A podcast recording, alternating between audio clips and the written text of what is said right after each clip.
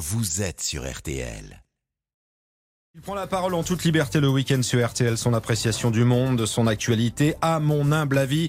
C'est avec Philippe Bouvard, donc Philippe est là, bonjour. Salut mon cher Stéphane. Bonjour vous tous. Eh bien, à mon avis, les sanctions économiques qui défrayent quotidiennement notre actualité ne sont pas nouvelles du tout. Elles remontent même à la plus haute antiquité.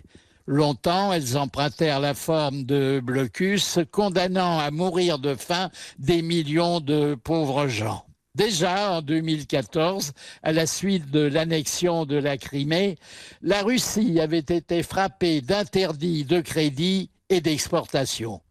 Aujourd'hui, Vladimir Poutine, successeur autoproclamé de 28 tsars et de quelques dictateurs, et bien que banni de toutes les compétitions, apparaît comme le champion mondial des multichâtiers pour le punir de l'invasion de l'Ukraine et du remplacement du Knout par une balle dans la tête, les plus puissants pays se sont liés. Les 27 pays européens, le Royaume-Uni, la Suisse, les Américains, le Canada, la Corée du Sud, le Japon, l'Australie.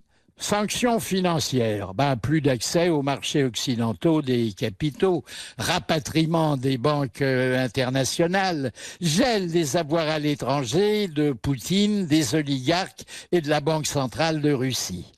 Sanctions énergétiques, arrêt progressif euh, des approvisionnements en charbon, en pétrole et en gaz russe.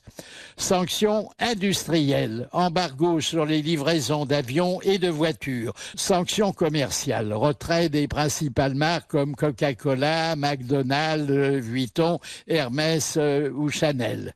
Sanctions aériennes, fermeture de certains espaces et suspension de nombreux vols. Sanctions sportives, exclusion du foot, du rugby, du basket, du tennis, du hockey sur glace, du judo et des Jeux olympiques de Paris. Sanctions culturelles, participation annulée au festival de Cannes et de Venise. Sanctions festives, prohibition du caviar et de la vodka, provisoirement remplacées par les lentilles et le Beaujolais. Mesure de rétorsion, eh bien, territoire russe inaccessible aux dirigeants européens et à la majorité des eurodéputés. Pourtant, Macron, qui n'a plus le droit de venir à Moscou, peut paradoxalement bavarder pendant des heures au téléphone avec l'épouvantail du Kremlin. Comme tout nouveau crime implique une punition inédite, les dirigeants alliés se creusent la cervelle, tandis que, hélas, se creusent toujours des fausses communes en Ukraine, au moins tant que Poutine réussira à tenir à distance des nations surtout unies jusqu'à présent dans une hypocrite neutralité. Enfin, c'est mon avis, rien que mon avis, mais je le partage.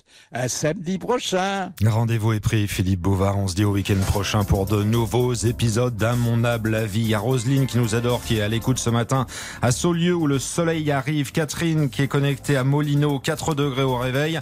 Il y a un petit café chez Alain, il est à Nice. Il voudrait bien de la pluie, euh, Alain, à Nice. Ah bah non, Ah bah non, non, non, hein. pas là. Pas là, pas, Pas tout de suite. semaine, il va falloir patienter, évidemment, comme euh, beaucoup de monde.